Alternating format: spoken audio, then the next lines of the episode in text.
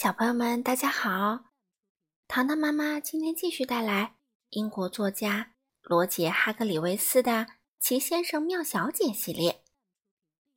今天我们带来第八位先生——邋遢先生。这本书是由任溶溶翻译，人民邮电出版社出版。我们一起来听吧。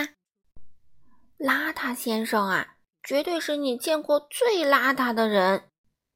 他一看就很邋遢，因为他确实很邋遢，做每件事儿都邋遢。你总能说出他去过哪里，因为不管他去哪里，总会在那儿留下一堆肮脏的手印。哦，是的，邋遢先生的名字是邋遢，天性也很邋遢。邋遢先生住在一座看上去极其脏乱的房子里，油漆剥落了。窗户是坏的，屋顶的一些瓦片也不见了，花坛里杂草丛生，花园门也掉了。邋遢先生最近在花园里除过草吗？肯定没有。一天早上，邋遢先生在他乱糟糟的床上醒来，打了个哈欠，在身后左抓右挠了一番后，起床刷牙。对了。牙膏还没开盖儿，吃早餐。哎呀，吃早餐的时候玉米片撒了一地。然后出去散步，嗯，一出门就被他两周前扔在花园里的一把大刷子绊了个跟头。邋遢先生的邋遢小屋后面有个乱糟糟的花园，在房子和花园的后面有一片树林，他就是去那里散步。这是一片特别大的树林，里面有许许多多的树木。邋遢先生要走很长时间才能穿过它，不过也无所谓，因为他那天早上很想走走，所以他在树林里走啊走啊，一直走到了树林的另一边。你知道他在树林的另一头发现了什么吗？他发现了有生以来见过的最整洁。最漂亮的小房子。这座小房子有一个可爱的小花园，一条小溪从花园中间流过。有个人正在花园里修剪树篱。他一抬头，看到了正朝这边走来的邋遢先生。早上好，我是邋遢先生。邋遢先生说：“嗯，看出来啦。”这个人上下打量着邋遢先生，说道：“我是干净先生，我是整洁先生。”另一个从房子里走了出来，说道：“干净和整洁。”干净先生说：“整洁和干净。”整洁先生说：“我们一起干活儿。”干净先生向邋遢先生解释道：“这座房子的主人。”让我们给他们干活儿。什么活儿？邋遢先生问。哦，就是把东西弄得漂亮整洁啊。整洁先生说。也就是收拾东西。干净先生补充道。或许我们也可以帮你做些什么。整洁先生看着邋遢先生说道。这个早上，邋遢先生看起来比平时更加邋遢。可是我不喜欢东西变得干净整洁，邋遢先生回答说：“一想到这事儿，他就觉得受不了。”胡说！干净先生说：“瞎扯！”整洁先生说：“，可是……”邋遢先生说：“来吧！”整洁先生说：“跟我们走吧！”干净先生说：“可……可是……”邋遢先生说。没什么可是的，整洁先生说着，把邋遢先生塞进了停在房子后面的那辆小货车里，然后开车去了树林另一头的邋遢先生的房子。哦，苍天呐！整洁先生看到邋遢先生住的地方，忍不住叫道：“哦，大地呀！”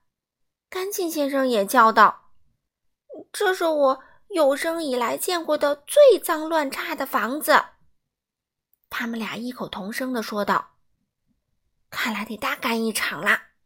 整洁先生说：“邋遢先生还没来得及开口，两位先生已经在他的房子里开工了。”整洁先生锄地、割草、铲土、修整、剪除、清理、挖掘，把邋遢先生的花园弄得前所未有的整洁。干净先生呢，打扫、刷底漆、擦洗、油漆、修补，把邋遢先生的房子外面弄得前所未有的干净。接着，他俩跑进屋子里。哦，苍天呐！这是整洁先生这天早上第二次这样说了。哦，大地呀！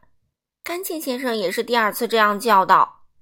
然后他们开始彻底打扫屋子，他们刷、扫、擦、洗，把屋子打扫的前所未有的干净整洁。搞定啦！干净先生说：“完工了。”整洁先生说。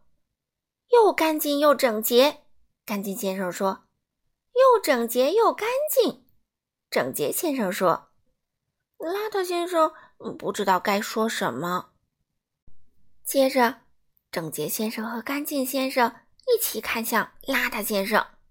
“哎，你跟我想的一样吗？”整洁先生问干净先生。“嗯，完全一样。”干净先生回答。“我们都在想啊。”他们一起对邋遢先生说：“你和这座房子太不般配了。”啊，可是邋遢先生很想解释，可是不管邋遢先生说什么都没用。干净先生和整洁先生把他带到了楼上的浴室里。这间浴室原本是房子里最邋遢的，现在当然是干净的不得了了。整洁先生抓住邋遢先生的一只胳膊。干净先生抓住另一只，把它提了起来，直接放进了浴缸里。但是邋遢先生可没有洗澡的习惯。